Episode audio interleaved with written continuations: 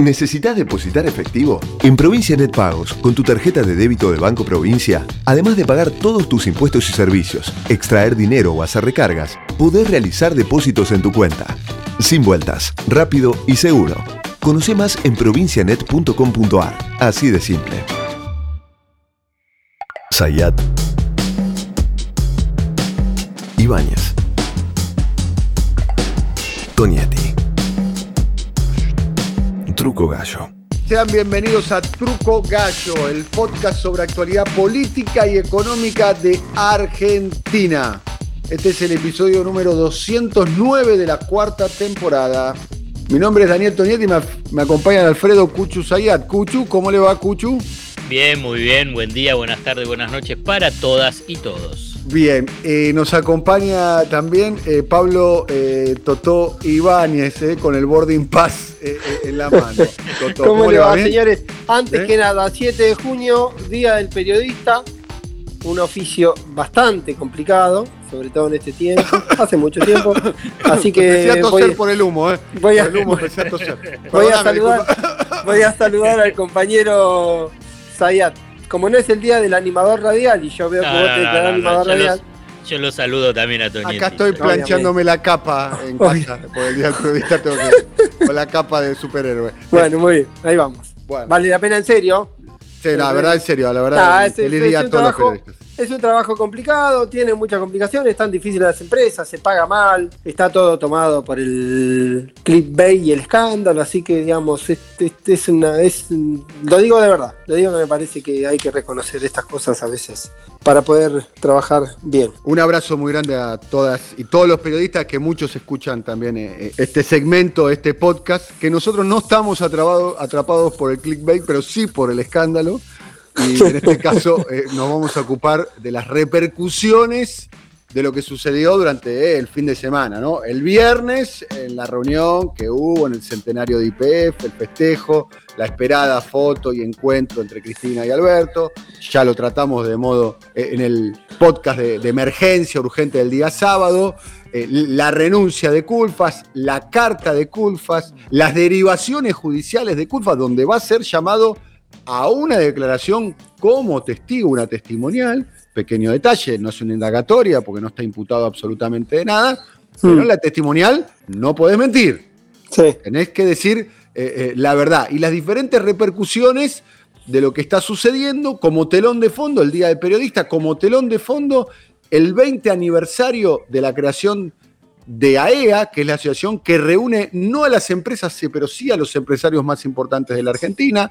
Nombro solamente cuatro. ¿eh? Manieto, Roca, Pagani y Coto, pero no son solamente ellos, que dicho sea paso, en el 20 aniversario eh, salen a la esfera pública, ya no se ocultan, se ponen arriba del escenario y explicitan eh, su eh, programa político y su proyecto de país. Todo eso está pasando ahora, eh, el, día del de el periodista. En el medio, cambio de gabinete con dos incorporaciones que son, hay una máxima futbolística, es que los partidos los ganan los pibes, pero los campeonatos los ganan los grandes, y incorpora dos pesos pesados a, al gabinete. Uno es Daniel el Pichichi Scioli, eh, dos veces gobernador de la provincia de Buenos Aires, casi presidente, perdiendo por dos puntos en el año 2015 eh, frente a, Mauricio Macri, haciendo una muy activa gestión como embajador en Brasil y que vuelve.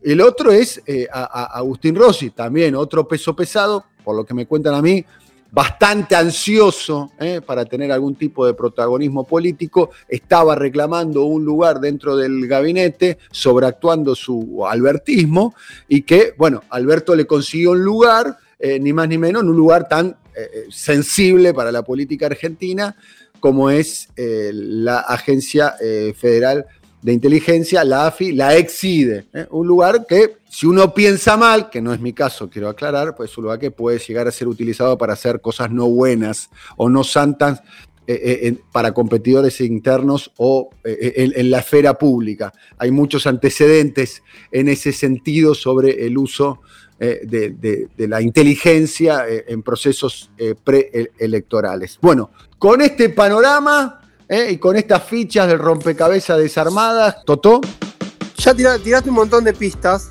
o un montón de puntas. Voy a tratar de, tomar lo más, lo más político, porque la dinámica acá hay que pensar todo, me da la impresión, desde la dinámica interna. La primera sensación es que, lo hablamos el sábado, el episodio, Culfa pone su renuncia a disposición, Alberto Fernández termina aceptando la renuncia para evitar un mal mayor, para evitar una crisis, pero vinieron capítulos 3 y 4, sobre todo el 3, que fue la eh, carta de eh, Matías Culfas planteando, digamos, sus, argumentos, ratificando no lo que decía Lof, pero sí la mirada general sobre la responsabilidad de funcionarios vinculados a Cristina con el gasoducto y metiéndose con el tema subsidios. Y el día martes se ve la réplica del tema energía. La primera sensación, la primera sensación, pasadas las horas, es que lejos de desactivarse el conflicto, con la renuncia de Culfas todo está sobre la mesa.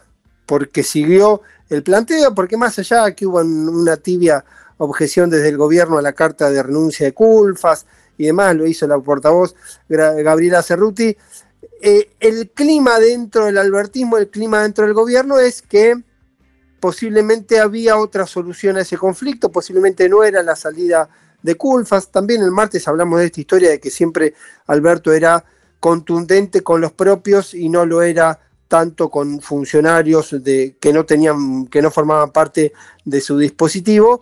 Y lo ¿Puedo hacer una pregunta? déjame porque lo estás diciendo, porque si no después se deriva. Eh, vos dijiste ahí que no, que adentro del albertismo o los funcionarios cercanos o dentro del gobierno, que la resolución no podía haber sido otra. Es que la resolución ¿Y qué podía haber, lo que podía, después del off? después de ese off. ¿Y cómo bueno, podía ser? ¿Qué es lo que está, piensan? Ahí está la discusión sobre el off, digo, porque si el off era de Culfas o no era de Culfas, si la responsabilidad es de Culfas o no era efectivamente de Culfas, si la solución era directa. pero si salió del Está bien, salió de Pero cuando Culfas pone a disposición su renuncia, por más que no sea su decisión, déjame desplegar la idea, Alfred, él está reconociendo que venía de su área o admitiendo que algo se le escapó, sea o no sea el autor. Yo no, no, no, no.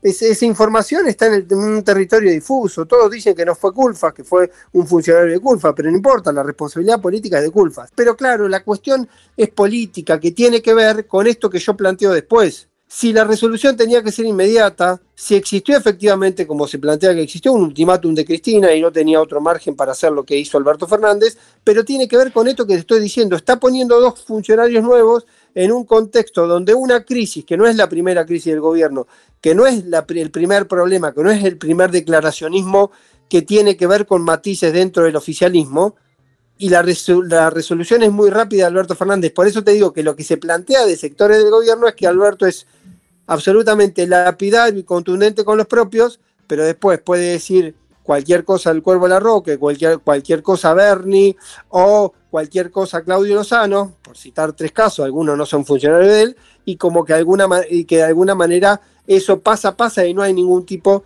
de represalia interna ni nadie. Pido, pido, pido, pido. Lo que dijo Kulfas utilizó la expresión eh, licitación a medida. Está bien, ahí va el tema, no, pero ahí va el tema judicial. Eso es para mí la repercusión con la convocatoria de Rafika va a tener ese matiz.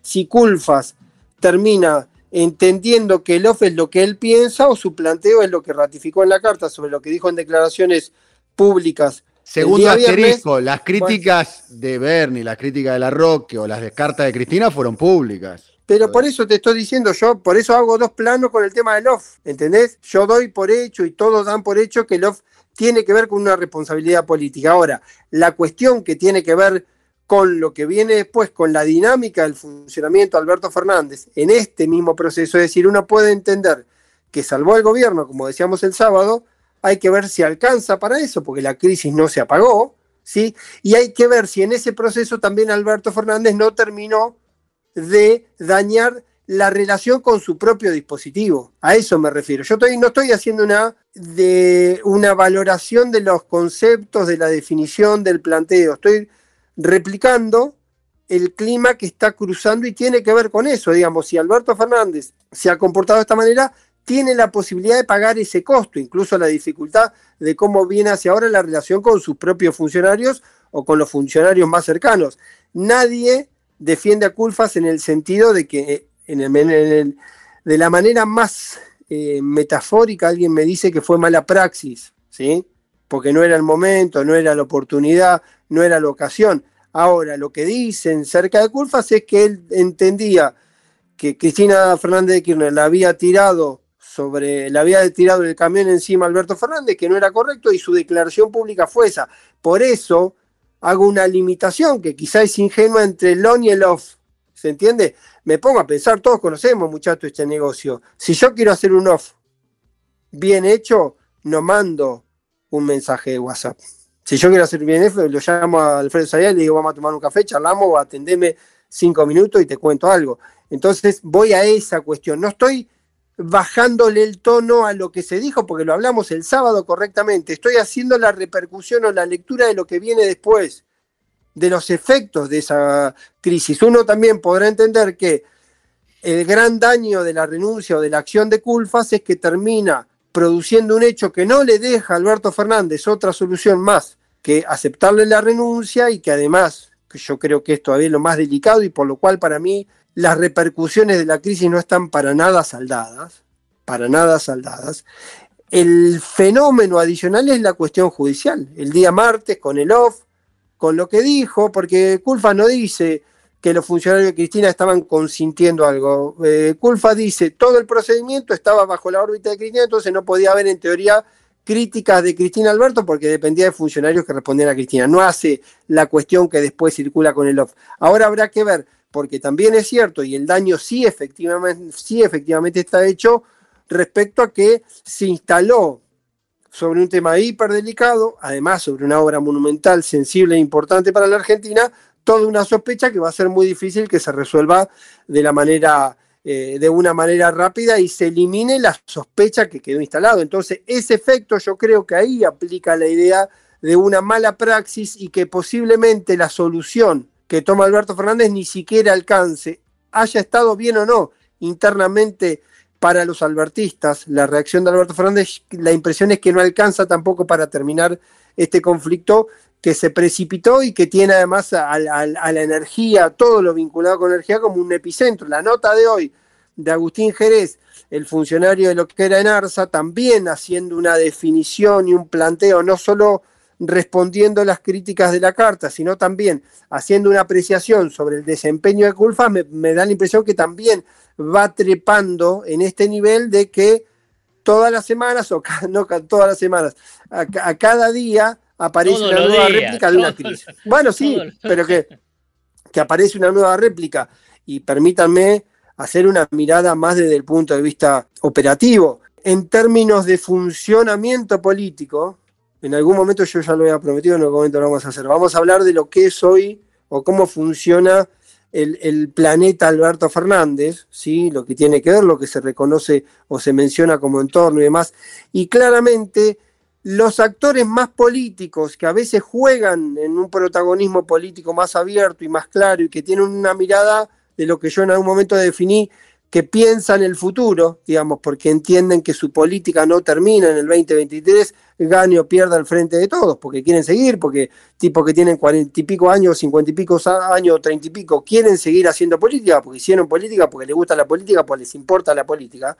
Entonces, en ese proceso hay una dificultad para el corto plazo, digamos, hay una dificultad al menos para el funcionamiento interno, porque si venía dañada la relación no se resolvió para nada lo del lunes. Lo que se hizo fue una especie de eh, puesta en escena donde de alguna manera se bajó el tono, hubo alguna chicana, algún tiroteo, pero quedó acotado ahí. Eso terminó de detonar ese conflicto y seguramente va a ser un conflicto que va a seguir escalando y que en la cuenta final, y que en la cuenta final termina deteriorando lo que es la relación de Alberto Fernández con su propio universo de contención. Y cierro con esto. Y cierro con esto. Llega Daniel Scioli. Cuando hablamos el sábado, yo mencioné eh, que era uno de los nombres, el de Daniel Scioli. Scioli venía anteriormente con algunas tensiones porque al igual que Rossi había como una, siempre que se hablaba de cambio de gabinete se tiraba el nombre de Scioli. Rossi, la idea de Rossi a la AFI está dando vuelta desde noviembre del año pasado.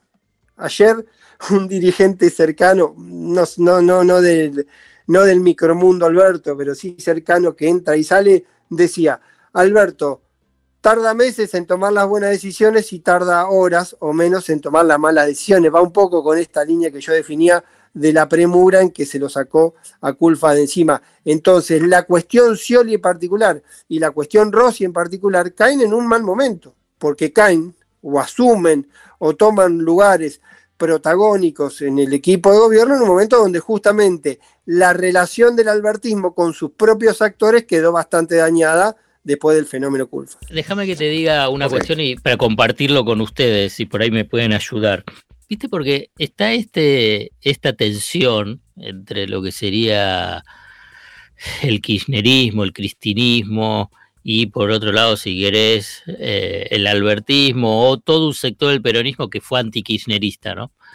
Y que se tiran unos a otros, ¿no? Y porque estaba terminando de leer esta respuesta de Energía Argentina, ahí la mencionó Pablo, a la carta de Culfas. Y uno lee diferentes análisis, es como que hay que estar de acuerdo con uno o con otro. Y me siento en un no lugar. ¿Qué quiero decir? La verdad que no estoy de acuerdo con ninguno de los dos. Y entonces eh, es, es difícil, digamos, cómo abordar el conflicto. Cuando la verdad veo a uno y a otro, y la verdad que ninguno me cierra del todo lo que está diciendo digamos, y me parece, digamos, primero de irresponsabilidad política, ya no solamente con el propio electorado, sino con lo que es la gestión de un gobierno para una economía compleja para, para la Argentina. Y porque veo un nivel de desmesura en los análisis, en la de Culfas, con la carta de renuncia, y ahora con esta respuesta de Energía Argentina, que me parece que ni le sirve a ellos para mí, ni le sirve a la gente.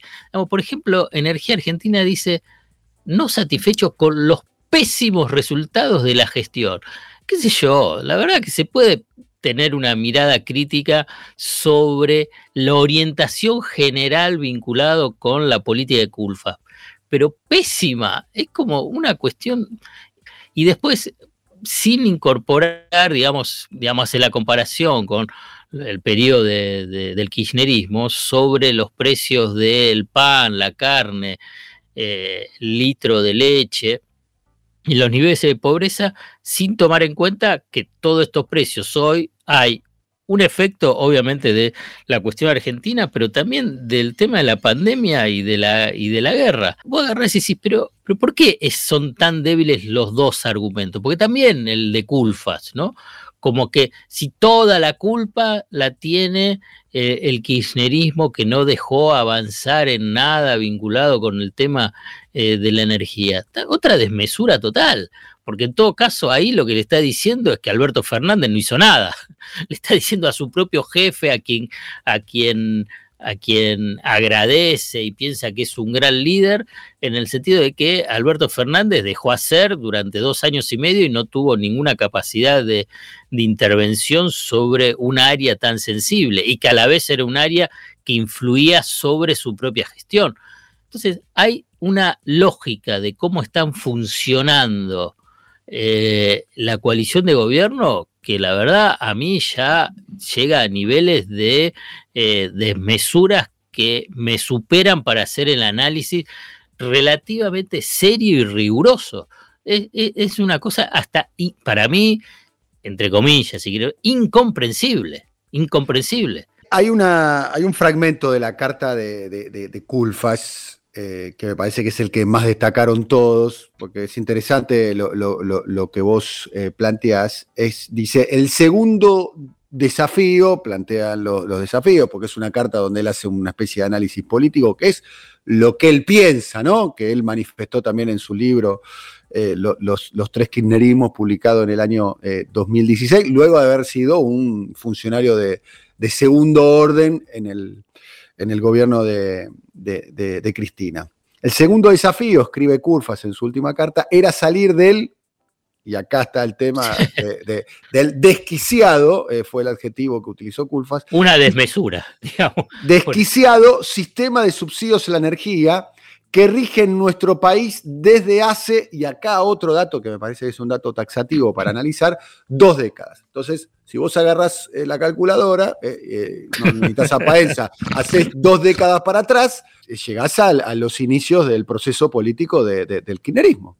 sí, sí, sí. Bueno, entonces, ahí me parece Creo yo, creo, a ver, me, me parece, yo no soy un especialista en el tema y demás, a mí me parece que eh, Matías Culfas escribió esta carta en estado de emoción violenta. Porque la verdad que no puede razonar, porque si vos me preguntás a mí como ciudadano de a pie, si querés otro día lo discutimos, de hecho yo lo planteo eh, en mi programa de, radio cada vez que puedo, que haya que discutir una cuestión que tiene que ver con los subsidios y no subsidiar a sectores que no necesitan el subsidio y sí subsidiar al, resto. Te voy a dar un ejemplo, y yo creo que es una discusión que hay que dar. Sí, totalmente de acuerdo. Y hay que darla con, profundidad.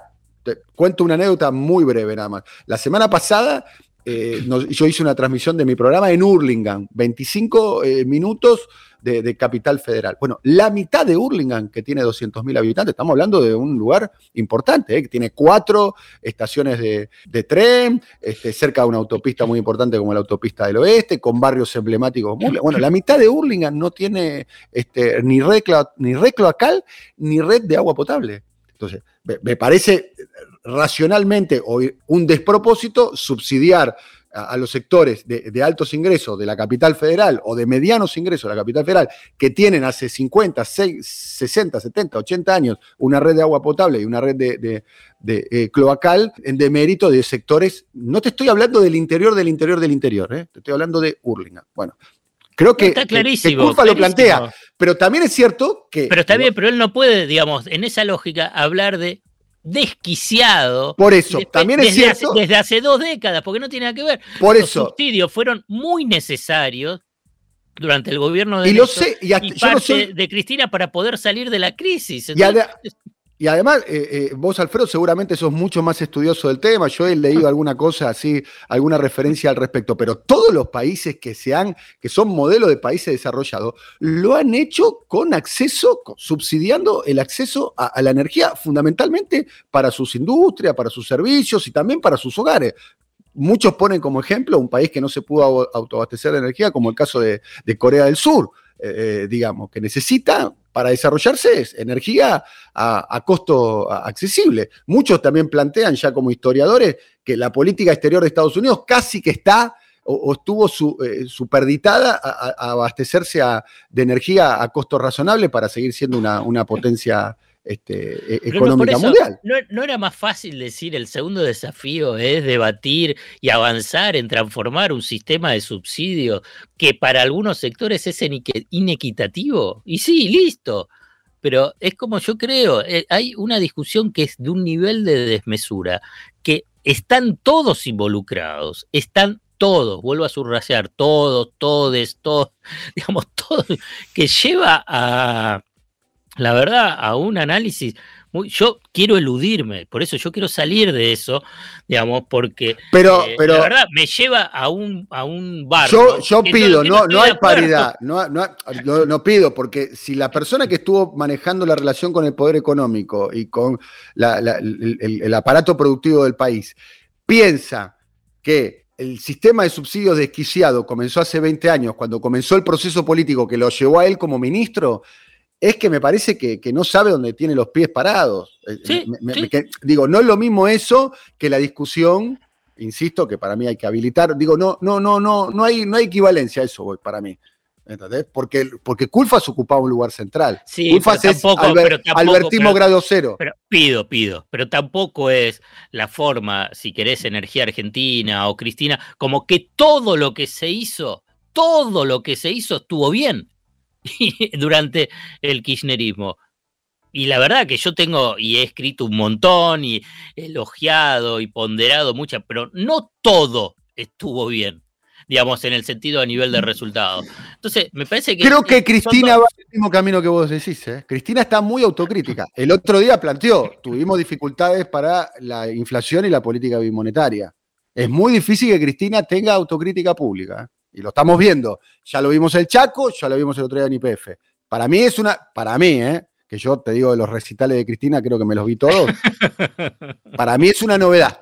Para mí es una novedad. No sé para vos. O no sé para vos, eh, Sí, siempre, sí, sí. Me, parece que tendría que. Nada, nada. la verdad, uno no tiene que dar consejo de nada. Pero sí, eh, digamos, lo que vos decís, es, hay un tono diferente. Me parece que tiene que bajar ese tono diferente a todo el resto en el análisis. Porque la verdad, la Argentina y el mundo 2022 no es el del 2001-2002, no es el del 2007-2008, ni es el del 2015, escucha bien, ¿eh? y mucho menos el del 2019. Digamos, es otro mundo, es otra Argentina para poder involucrarse en el análisis sobre cómo querés encarar la política económica en particular y un gobierno en general. La verdad, y, están enfrascados en discusiones, en discusiones, la verdad que están fuera, fuera de registro, primero de la sociedad. ¿no? Claramente, está fuera de registro de la sociedad. Y es para un micromundo, micromundo vinculado con, si querés, el palacio, el Palacio. Y además enfrascado en una discusión con un nivel de desmesura que, que, es difícil encontrarle una racionalidad. Pero a vos te sorprende eso. Digo, todo. A, este nivel sí, ahora. Creo este que todo, me imagino, por ahí yo vivo en un mundo paralelo, pero creo que todos interactuamos más o menos con el mismo universo de la política y lo que se dice en público es nada de lo que se dice en privado, ¿o no? Pero en privado es peor pero es infinitamente peor. Por eso, en privado, entonces era medio obvio cuando uno veía lo que ocurría y cómo estaban los climas y las relaciones tensas, que esto en algún momento iba a escalar. Yo creo que lo que ocurrió con Culfas, en realidad, el otro día, yo lo conté brevemente en el, capítulo anterior, tenía que ver con que la vez anterior, cuando ella de, cuando él le responde algo a Cristina, fue como elogiado dentro del dispositivo Alberto Fernández, porque si no fue ese error, yo creo, uno hasta puede interpretar que la decisión de Culfas fue prácticamente para que lo echen en ese aspecto.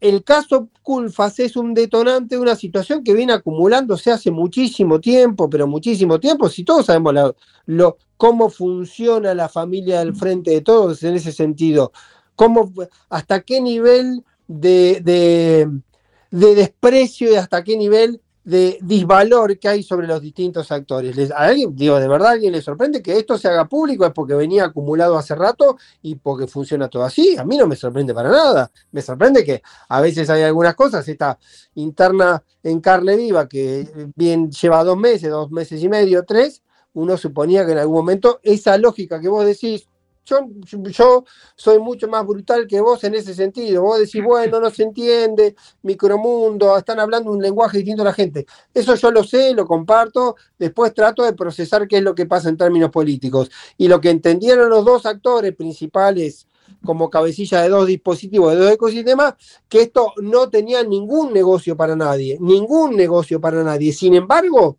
por más que los dos entienden que no es negocio para nadie, que el deterioro mutuo no es negocio para nadie, siguen en la misma disposición. Entonces, o es una cuestión que los excede o no cae en el plano de la racionalidad, o políticamente hay una interpretación que uno no puede hacer sobre la supervivencia de uno u otro. No, no sé cuál es el componente. Yo no lo encuentro en términos políticos, posiblemente porque soy un burro. Ahora, esto es una minúscula parte de lo que viene pasando y lo que se vienen diciendo y lo que se vienen tirando. De hecho, vos tiraste una frase como para ir eh, cerrando eh, eh, el sábado, que se evitó el fin del gobierno. Utilizaste una expresión de esas características, ¿no? Bueno, porque en el medio pasaron cosas para evitar, digamos. Si se salvó el gobierno es porque pasó algo que podría haber detonado el gobierno. Sí. Digamos, entre el off y la renuncia de Culfas y la aceptación de la renuncia de Culfas. Bien, eh, recuadrito para la actitud del albertismo, ¿no? Porque no es eh, el primer eh, ministro que se va del gabinete tirando piedras o provocando lo que se hizo usualmente como amigo. Recuerdo la salida de Nicolás Trota, también otro de los favoritos de, Alberto Fernández, que también hizo con muchas críticas al presidente y, al accionar, ¿no? Y estamos hablando de dos piezas del albertismo, ¿no? Digo para que cada uno, viste, haga la, haga eh, la, haga la, cuenta, ¿no? Trota, ¿Eh? digo, Trota venía de los jóvenes K en su momento, siempre fue un tipo vinculado, después hace muchos años entró en el dispositivo Santa María. Claro. Y el dispositivo Santa María, creo que lo contamos, no está hace mucho tiempo, hace bastante tiempo en buena relación con entró, eso. Eh, entró el dispositivo, entró en crisis. Anterior. La crisis con Trota, de hecho, posiblemente con Trota puede haber empezado todo cuando en una primera variable Trota iba a ir a otro lugar y terminó yendo a ministro de Educación. Quizá ahí empezó todo el conflicto. Pero bueno, cosas eh, que ocurren. Pero es cierto esto que decís, que también tiene que ver con la dinámica de Alberto. Yo creo que eso no habla mal, o habla mal de los funcionarios, pero también habla. En un momento les voy a contar, digamos, un, un silogismo que me decía un dirigente del peronismo muy interesante sobre la cuestión del poder, el ejercicio del poder, la autoridad, el respeto y cómo para el respeto tiene que haber algo, algo una pizca por lo menos de temor en el ejercicio de esa autoridad y de ese respeto. Bueno, posiblemente también tenga que ver con eso, posiblemente también tenga que ver con la configuración de Alberto Fernández como dirigente o como presidente a la hora de los que se van, o le pegan a él o le pegan a la socia mayor. Bueno, estamos eh, terminando otro episodio De, Truco Gallo. Agradecemos mucho. Ya casi está en el free shop. Ya casi está viajando nuevamente. Calculá, lo compra a dólar oficial a 1.20. Claro, ya está, agarrando, agarrando los Jack Daniels a, a, 120. No, no tomo whisky, muchachos. para, nosotros estamos pensando. Para nosotros. Ah, yo pensé que ustedes también eran abstemios de la. No, no, no, el, whisky es una vida eh, muy noble bueno, buen viaje, te vas a la cumbre de las Américas. Ojalá que podamos hacer ahí un envío desde, desde allá. Ojalá podemos hacer un toque de la cumbre esa. en Los Ángeles, ¿no? Sí, bastante rara la cumbre, digamos. Parece como la cumbre de, los excluidos, digamos. Hoy más, eh, el, eje de la, agenda, de la agenda de la cumbre es más que falten que falten los que no Por las ausencias, básicamente, de Cuba, Venezuela y Nicaragua, y las ausencias que provocan esas ausencias. Exactamente. Los que no están por exclusión, porque no fueron invitados, porque se bajan por aquellos no fueron invitados. Era de alguna manera, y dejo una línea, después lo podemos charlar miércoles o jueves o viernes, era de alguna manera la oportunidad, o estaba planteado para que Biden y el gobierno de Estados Unidos, después del cuatrienio de Trump rompiendo todo en las relaciones con América Latina y con el mundo, Biden tenga un protagonismo y salga a equilibrar. Pero, como suele ocurrir, lo llevó por encima más la política doméstica que la política hemisférica y termina en una cumbre que a priori, cuando esté allá les voy a contar, pero a priori está eh, sin demasiada perspectiva de que salga algo medianamente interesante. Suerte entonces ahí en Los Ángeles, se viene un periodista suelto en Hollywood, ¿eh? con, Pablo Ibáñez. Hasta luego amigos, sean felices. Una, un abrazo. periodista para todos. Vos fíjate, ser intendente de Gonet y mirá dónde llega. ¿eh? Claro, fíjate nosotros también. Yo cuento que me voy a Hurlingham. Claro. Es así. ¿eh? a, a Hurlingham. A Pasa que la alcaldía de Gonet va invitado, como también va invitado el de la Unión Africana. Ah, todos los, continentes. Todos los continentes. con él sería como el Mónaco del conurbano. Sería. Claro, claro. El San Marino. Está muy bien. Un abrazo, buen viaje. Eh. Adiós. Chao, Cucho, buen viaje. Eh. Chao, buen, buen viaje. Acá. Buen viaje ahí. A la Avellaneda. Avellaneda. Avellaneda bueno, un, abrazo grande para todas y todos. Hasta luego. Eh. Y gracias a todas y todos los periodistas que están escuchando el programa. Feliz día para ellos. Eh. Chao, chao. Coordinación. Alfred Ábalos. Producción comercial, Pablo López. Realización, Simón Villarrubia. Diseño gráfico, Andrés Roch y Lisandro Aira para brasilcomunicación.com.